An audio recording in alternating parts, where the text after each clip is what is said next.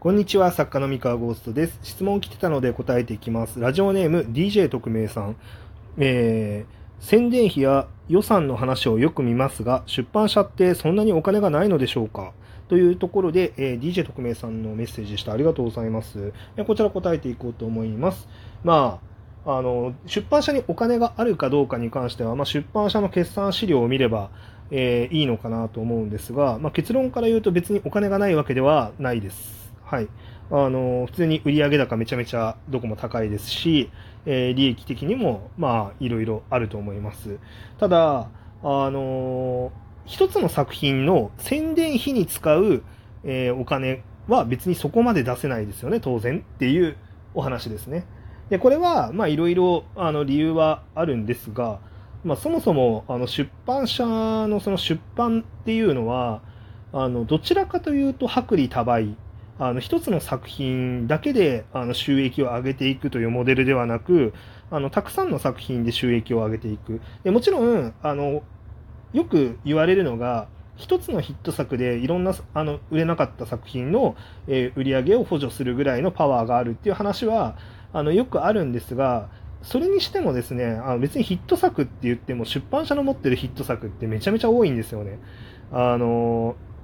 1個ではないあのその一つの作品だけに支えられてる出版社ってほぼなくてあの必ずどこのレーベルも割と複数あのヒット作を持っていることが多い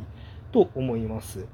でまあちょっとねライトノベルに関しては割とそのこのレーベル一つのヒット作で支えられてるよねっていうレーベルとかもちょいちょい見るんですけどあの出版社全体で考えるとその本当に1個しかヒット作がないっていうのはあんまりないかなっていう気はします。もちろんあれですよ、一番売れてるトップオブトップは当然1番っていうのは1個しかないので、あの当然それは1つしかどのレーベルもないんですけど、ただ別にあのね、トップオブトップじゃなくても、あの上位のあの複数、いくつかのヒット作が、えー、支えてるっていうので、あのまあ1個じゃない、まあ、そのそんなにね、あの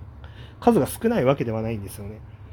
で、なので、まあ、出版社って基本的には、まあ、たくさん作品を出してでそこからそこからあのヒット作っていうのを、まあ、いくつ出せるかっていうところの勝負になってくるので、えー、1個の作品にめちゃめちゃ宣伝費を使うとこれ何が起こるかっていうとその宣伝費で作り出したそのヒットっていうのは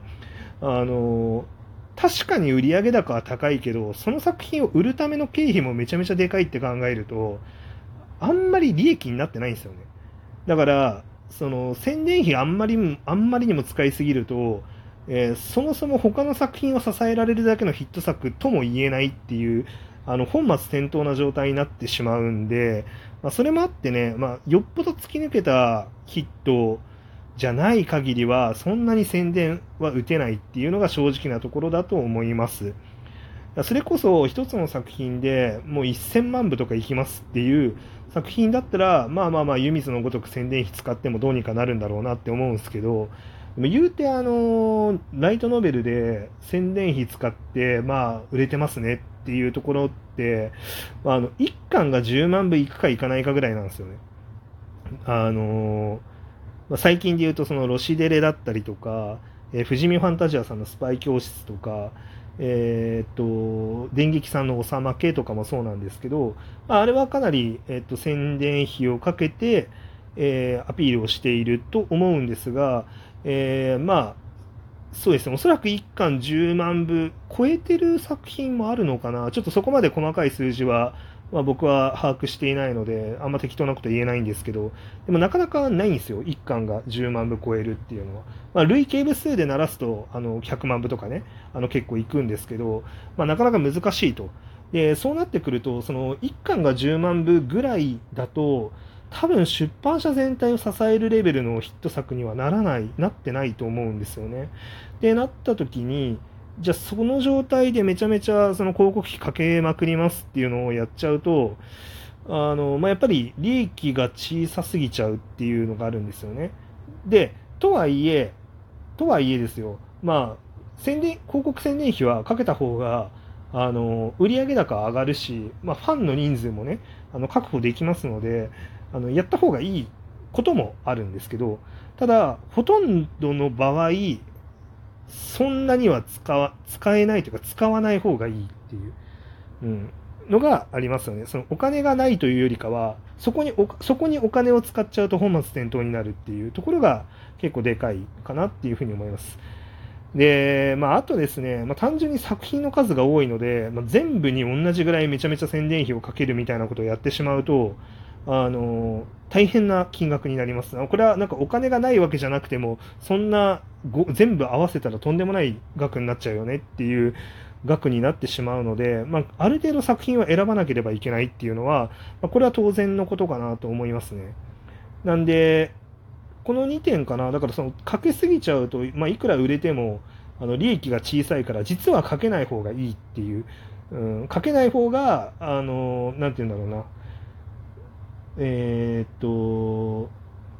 まあ、かければいいってもんじゃないかな、どっちかっていうと言い回しは。かけない方がいいわけではないんだけど、かければいいってもんじゃないっていう。で、宣伝費は、だからその1個の作品にあの宣伝費をかけたことによって、そこでお客さんが集まってきて、他の作品も買ってくれるようになるっていう、その、なんだろうな、まあ、あの、よく有名なね、あの、こう、ワイングラスを、こう、なんかピラミッド状に並べて、あの、積み上げてね、上に積み上げて、で、一番上のグラスにこうワインをドボドボドボってかけると、あの一番上のガラスから グラスから溢れたあのワインがどんどん下のあのピラミッドの下のグラスに入っていって、またそこから溢れたらっていうような、まあ、よく、あの、なんでしょうね、あのそういう図がね、で説明できることもあると思うんですけど、まあ、正確に言うとあれとは違うかもだけど、まあ、イメージとしてはそんな感じで、まあ、一番上のところにバーってこうお客さん集めると、そこからあじゃあちょっと隣のこの作品も買ってみようかなみたいな感じで、あのなんか買われることもあるので、もう一番売れてる作品にとりあえず宣伝費を、まあ、あのぶっ込むというか使うっていうことになりがちなのはまあまあまあしょうがないというか当然なのかなというふうに感じますね。だ宣伝費や予算みたいな、ま、だからそもそも宣伝費や予算っていうところに最初から頼って作品を売ろうっていうのが、まあ、発想としてはあんまり正しくはない。うん、正しくはない。ただ、あの、それ以外の手段で、あの、初動を出すのが難しいからやらざるを得ないみたいな感じでやってる人ももちろん多いと思います。はい。なので、あの、難しいんです、この辺は。そんな簡単な話じゃないです。あの宣伝費かければいいじゃんとか、いう話ではなく、で、じゃあかけないってことはお金ないってことっていう話でもないっていう、そうお金あるないのレベルが全然違うっていうね。じゃあまあ、年間、年間1000冊とか出してた場合、一つの作品に100万円かけると、計算してみてくださいって感じですね。いくら広告費に消えるんですかっていうところがね、まあそこを考えていくと、まあ、安い金額じゃないですよ、そもそもって。全部に使うっていうの。ある程度絞んなきゃダメですよねっていう感じっすね。はい。で、なので、えー、お金がないというよりかは、宣伝費に使うのが正しいのかっていうところと、あのー、なんでしょうね。こう、宣伝を、まあ、全部の作品にやるわけにはいかないっていうのはそういうことですっていう。まあ、とはいえ別に、なんか全部のなんかどの作品も0円とかいうわけじゃなくて、ある程度その振り分け、予算が振り分けられてますよっていうだけの話なんで、あみんなだから予算の範囲で頑張るしかないんだと思いますよね、本当に、そこは。それはでもどんなものでも同じだと思います。あの、よく、その、えっとね、広告費に関してはね、僕はそのスマホゲームがね、あまりよろよろしくない文化をね、こう、なんだろうな、こう業界の関係ない人にもね、こうなんか伝わっちゃってるんだろうなっていうのがすごいあって、もうスマホゲームがね、広告費お金かけまくってるんですよね あの、桁違いの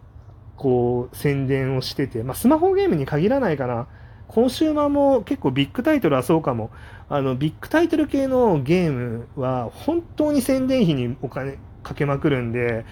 あの、それと比べられてしまうと、無理ですね。あの、あの、あああいうね、スマホゲームとかって、その収益の期待値があまりにも高すぎて、その数億、数十億、宣伝費使ってぶっ込んで、そして100億稼ぐみたいな感じのモデルなので、まあ、正直ね、あの本とか漫画とかを、ま、それと同じ土俵で考えるのは、まあ無理ですね。やめていただきたいって感じですね。はい。それはね、無茶なんですよ。で、あれが成立するのも、あの、大体ゲームって、その一つの会社が1回のシーズンに出す、まあ、1年間でいいや、1年間に出すゲームの数なんてたかが知れてて、まあ、特にスマホゲームなんて1年に1本新作が出ないことだってあるじゃないですか。あの、会社によっては。だから何年かに1回の新作を絶対に当てるぞっていう勢いで、えー、宣伝費をかけてくるので、やっぱり出版とはね、根本的に違うんですよね、環境が。コンシューマーゲームも同じですよね。開発に何年もかけて、その時点で開発予算めちゃめちゃ使って、で、いざ、あの、とっておきのリリースだってなったら、まあ、宣伝費も当然めちゃめちゃかける。一つのメーカーが、今だったら2、3年に1本ぐらいなんじゃないですか？うん。そんなことないかな。まあ、1年に1本出してるような会社もあると思うんですけど、そんなハイペースでね、出してる会社ないと思うんで、で、そう考えると出版社の作品のね、観光点数はめちゃめちゃハイペースなんで、まあ、やっぱり1本あたりにかけられる予算って言ったら、それは全然違いますよね、ということになります。はい。というわけで、あの、予算とかね、宣伝費の話はそういうところでございます。だから、読者の方とかね、あの、作者はね、あんまり宣伝費のこととかね、とりあえず考えずに、あの、考え、考えるんだったらもうちょっとちゃんと考えて、あの、見た方がいいんじゃないかなって思いますね。考えるんだったら、まあ、と、その、でき、なんだろうな、そこの予算がないことが、まあ、当たり前だよねっていう感覚で、うん、ちゃんと見るっていうのが大事なのかなって思います。はい、というわけで以上です。それでは。